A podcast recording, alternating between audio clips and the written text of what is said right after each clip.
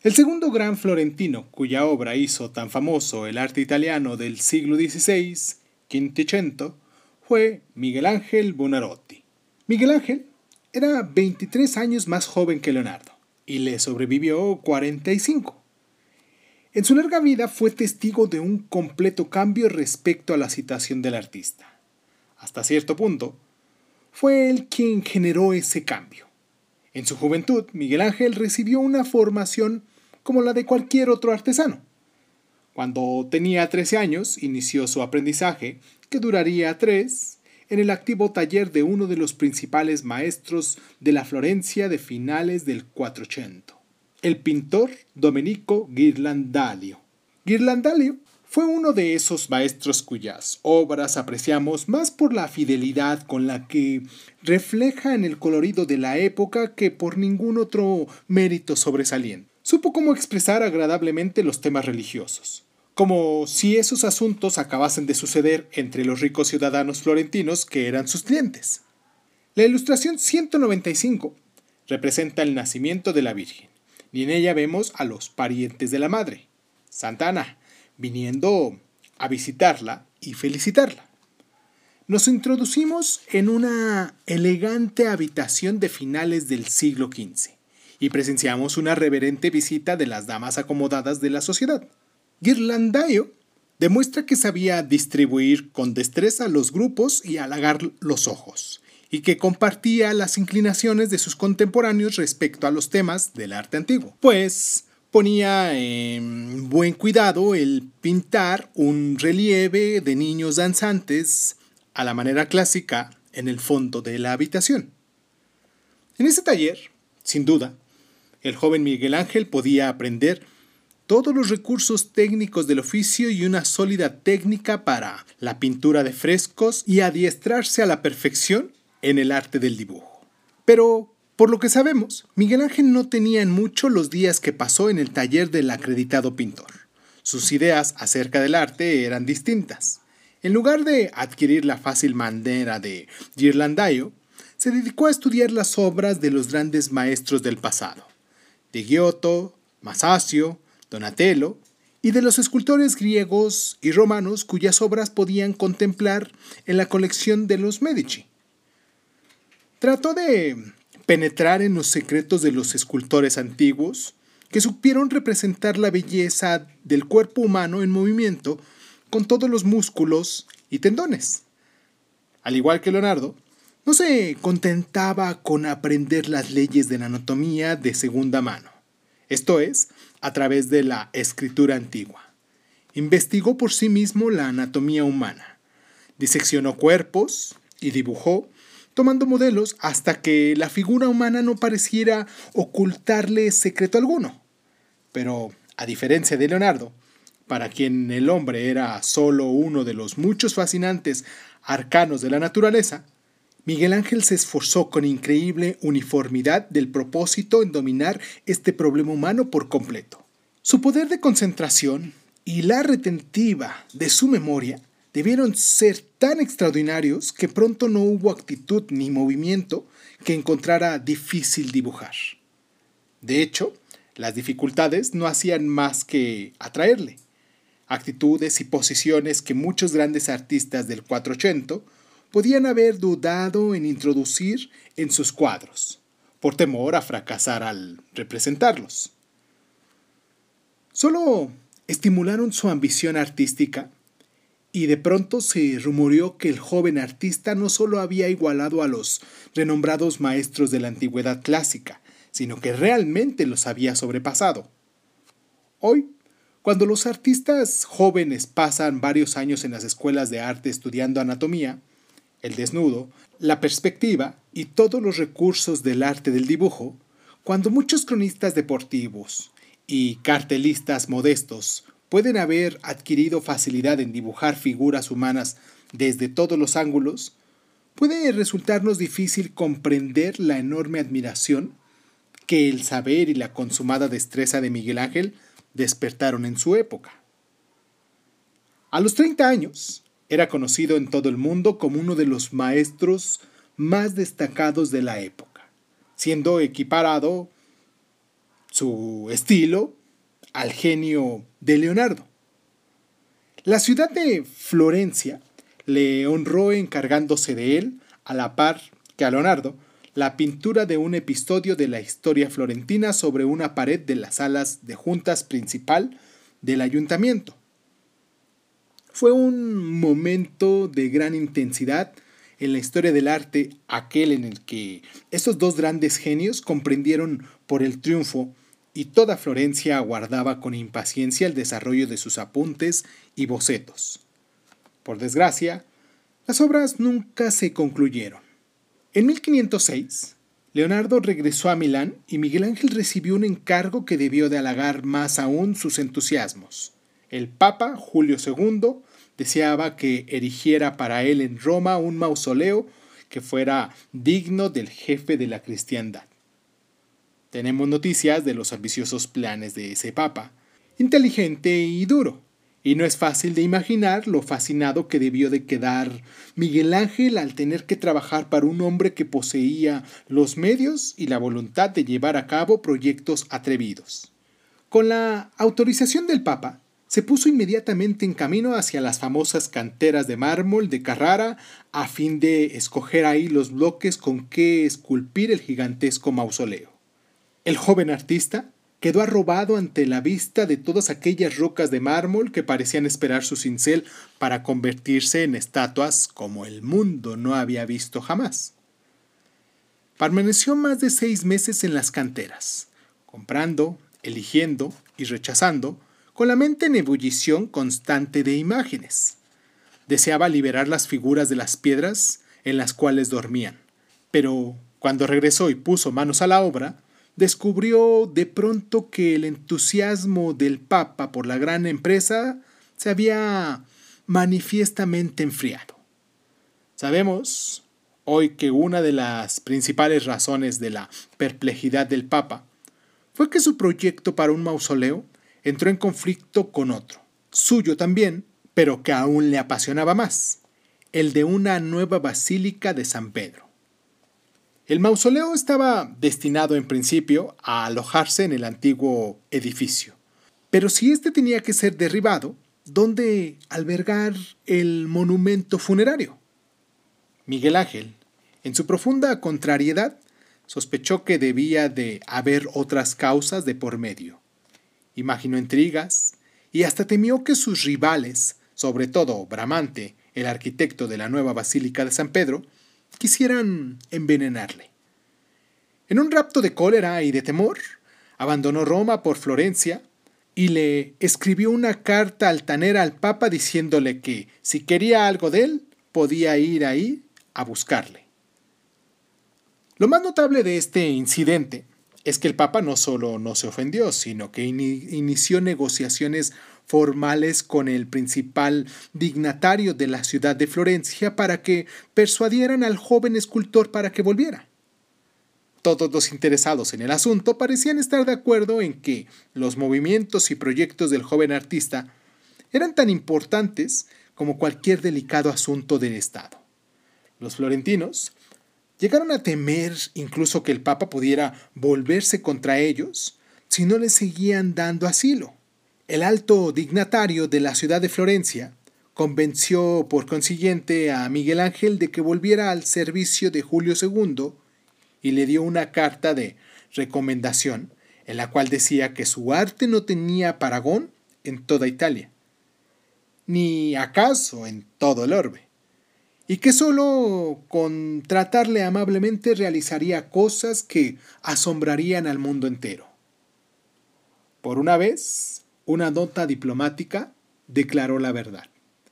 Cuando Miguel Ángel volvió a Roma, el Papa le hizo aceptar otro encargo.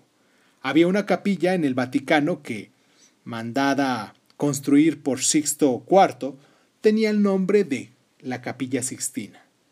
Y ahora saltemos a la ilustración 196. Sus paredes habían sido decoradas por los pintores más famosos de la generación anterior.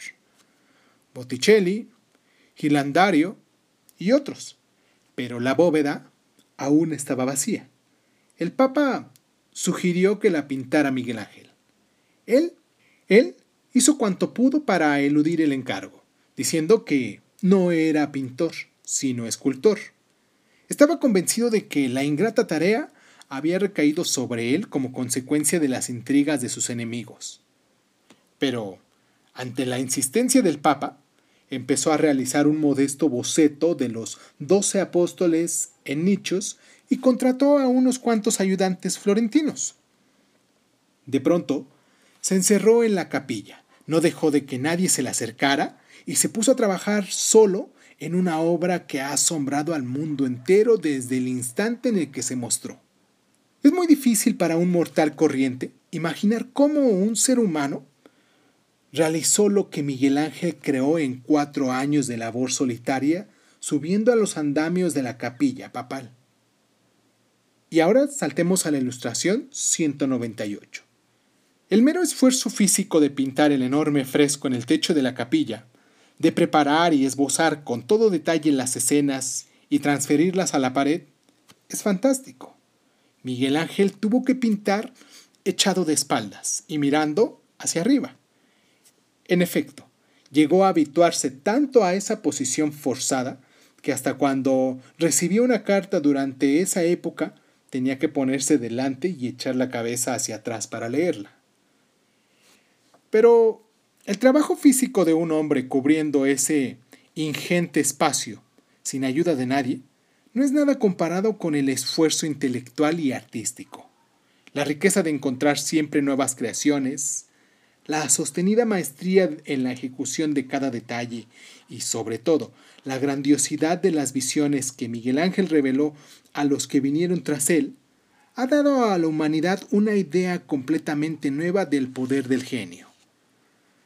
Se ven a menudo reproducciones de detalles de esta obra gigantesca y nunca se contemplará lo suficiente. Sin embargo, la impresión que produce en conjunto cuando se entra en la capilla es muy distinta a la suma de todas las fotografías que puedan haberse visto. La capilla parece una sala de juntas, muy espaciosa, alta y con una leve bóveda. En la parte más alta de las paredes vemos una franja de pinturas con temas relativos a Moisés y Cristo, a la manera tradicional de los predecesores de Miguel Ángel, pero cuando miramos hacia arriba, es como si nos introdujéramos en un mundo distinto, en un cosmos de dimensiones sobrehumanas. En la bóveda que se eleva entre los cinco ventanales, a cada lado de la capilla, Miguel Ángel colocó imágenes gigantescas de los profetas del Antiguo Testamento que hablaron a los judíos de la llegada del Mesías, alternándolas con figuras de las síbilas, que según la antigua tradición predijeron a los gentiles la llegada de Cristo.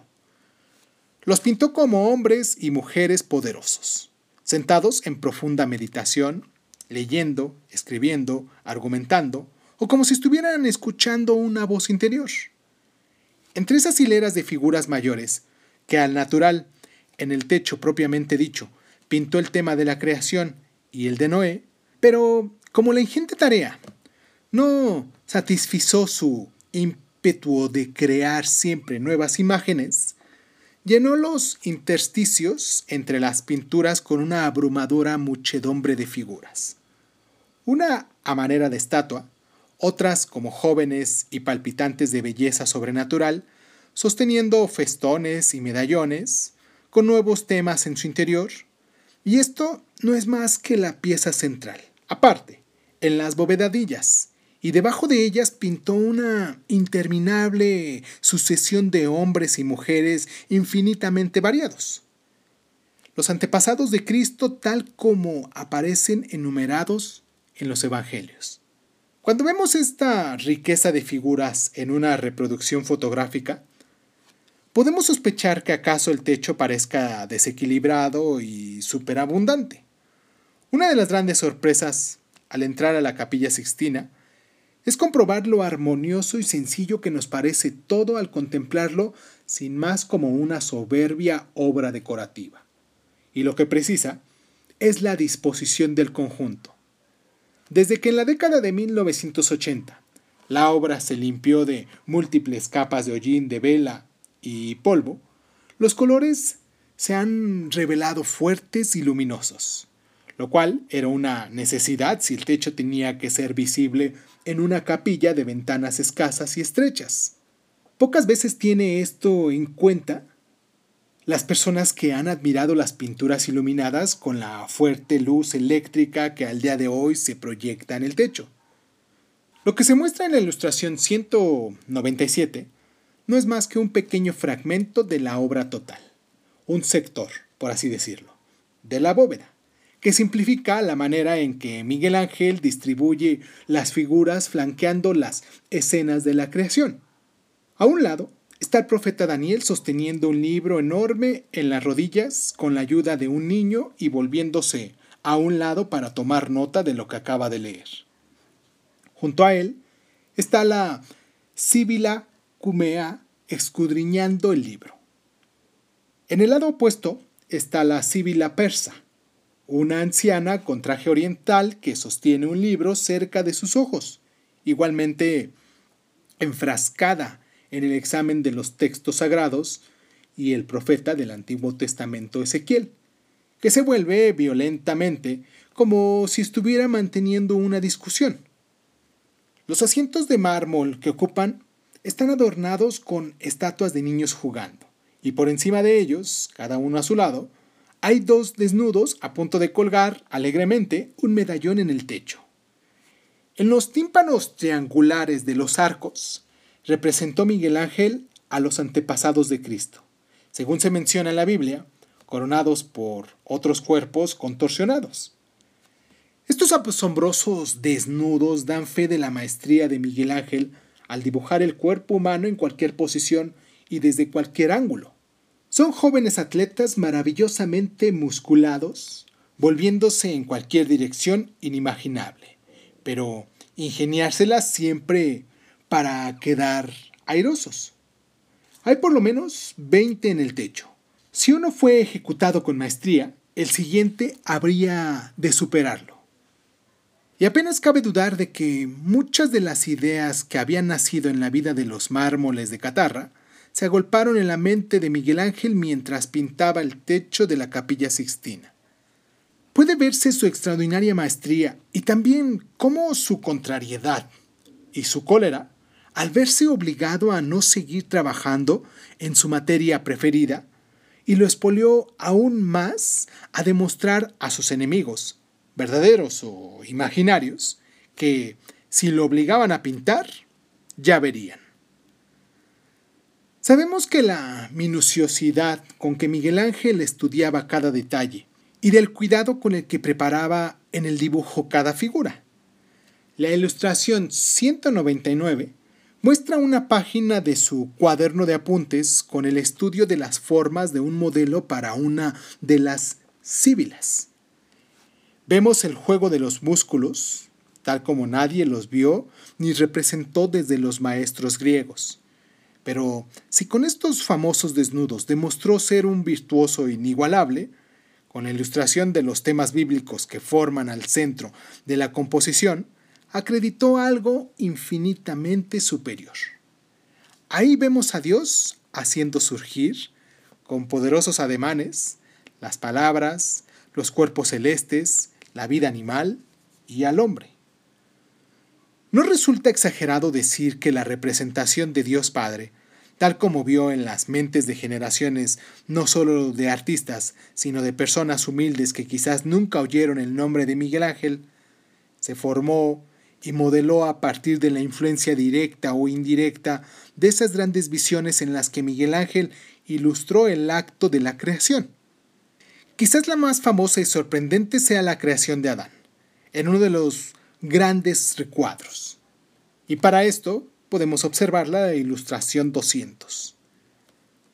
Los artistas anteriores a Miguel Ángel ya habían pintado a Adán yaciendo en tierra y siendo llamados a la vida por un simple toque de la mano de Dios. Pero nadie había llegado a expresar la grandeza del misterio de la creación con tanta fuerza y sencillez. No hay nada en esa pintura que distraiga la atención del tema central. Adán está tumbado en la tierra con todo el vigor y la belleza que corresponden al primer hombre. Pero por el otro lado, se acerca Dios Padre, llevado y sostenido por sus ángeles, envuelto en un manto majestuoso, hinchado como una vela y sugiriendo la facilidad con que flota en el vacío.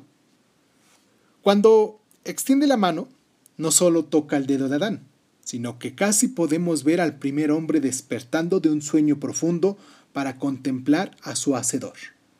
Uno de los mayores milagros del arte, de este, de cómo llegó Miguel Ángel a ser del toque de la mano divina del centro y punto culminante de la pintura, y cómo nos hizo ver la idea de la omnipotencia mediante la facilidad y el poder de su ademán creador. Apenas había concluido Miguel Ángel su gran obra en la Capilla Sixtina en 1512, cuando afanosamente se volvió a sus bloques de mármol para proseguir con un mausoleo de Julio II. Se propuso adornarlo con estatuas de cautivos, tal como había observado en los monumentos funerarios romanos, aunque es posible que pensara dar a sus figuras un sentido simbólico. Una de ellas es el eslavo moribundo de la Ilustración 101. Si alguien pudo llegar a creer que, tras el tremendo esfuerzo realizado en la capilla sixtina, la imaginación de que Miguel Ángel se habría secado, pronto advertiría su error. Cuando volvió a enfrentarse con sus preciadas materias, su poderío pareció agigantarse más aún. Mientras que en el Adán, Miguel Ángel representó el momento en el que la vida entra en el hermoso cuerpo de un joven lleno de vigor, ahora, en el esclavo moribundo, escogió el instante en el que la vida huye y el cuerpo es entregado a las leyes de la materia inerte. Hay una indecible belleza en ese último momento de distensión total y de descanso de la lucha por la vida, en esa actitud de laxitud y resignación. Es difícil darse cuenta de que esta obra es una estatua de piedra fría y sin vida cuando nos hallamos frente a ella en el Louvre de París parece moverse ante nuestros ojos, y sin embargo, está quieta. Tal efecto es sin duda el que Miguel Ángel se propuso a conseguir. Uno de los secretos de su arte que más han maravillado siempre es que cuando más agita y contorsiona sus figuras con violentos movimientos, más firme, sólido y sencillo resulta su contorno. La razón de ello estriba en que desde un principio, Miguel Ángel trató siempre de concebir sus figuras como si hubieran estado dentro del bloque de mármol en el que trabajaba. Su tarea de escultor, como él mismo dijo, no era sino la de quitarle al bloque lo que le sobraba, es decir, suprimir de él lo necesario para que surgieran esas figuras de sus entrañas. De este modo, la simple forma de un bloque quedaba reflejada en el contorno de las esculturas, y éstas encajadas en un esquema lúcido por mucho movimiento que el cuerpo pudiera tener. Si Miguel Ángel ya era famoso cuando Julio II le hizo ir a Roma, su fama al terminar estas obras fue tal que jamás gozó de otra semejante ningún artista. De esta extraordinaria mm, nombrandía empezó a hacerse enojosa porque no le permitía concluir el sueño de su juventud, el mausoleo de Julio II. Cuando éste murió, otro papa requirió los servicios del más famoso de los artistas de su tiempo, y cada papa sucesivo parecía más afanoso que su antecesor en dejar su nombre ligado al de Miguel Ángel. Pero mientras príncipes y papas se sobrepujaban unos a otros en asegurarse los servicios del anciano maestro, él parecía concentrarse cada vez más en sí y volverse más exigente en sus juicios. Los poemas que escribió muestran que estaba obsesionado por las dudas acerca de que si su arte había sido pecado, mientras que sus cartas evidencian que cuanto más aumentaba la estimación del mundo, más, más amargo y extraño se volvía. Y no solo fue admirado, sino también temido, porque no perdonaba a nadie, ni a grandes ni a pequeños. No hay duda de que se daba cuenta de su posición social, tan distinta de cuanto recordaban en los días de su juventud. A los 76 años recriminó en una ocasión a un compatriota suyo por haberle dirigido una carta. Al escultor Miguel Ángel, decidle, escribió, que no dirija sus cartas al escultor Miguel Ángel, pues aquí solo me conocen como Miguel Ángel Bonarotti. Nunca he sido pintor ni escultor en el sentido de tener un taller. Aunque he servido a los papas, lo hice porque me vi obligado a ello. Lo que mejor demuestra cuán sincero fue en su sentimiento de orgullo e independencia es el hecho de que rechazara el pago de su última gran obra, que se ocupó en su senectud, la terminación de la empresa del que había sido su enemigo bramante, la coronación de la cúpula de San Pedro. El anciano maestro consideraba ese trabajo en la primera iglesia de la cristiandad un servicio a la mayor gloria de Dios, que no debía mancillarse obteniendo de él un provecho mundano. La cúpula que se eleva sobre la ciudad de Roma, sostenida por un cerco de delgadas columnas, constituye, con su clara y majestuosa silueta, un digno monumento al espíritu de este artista singular al que sus contemporáneos dieron el apodo de divino.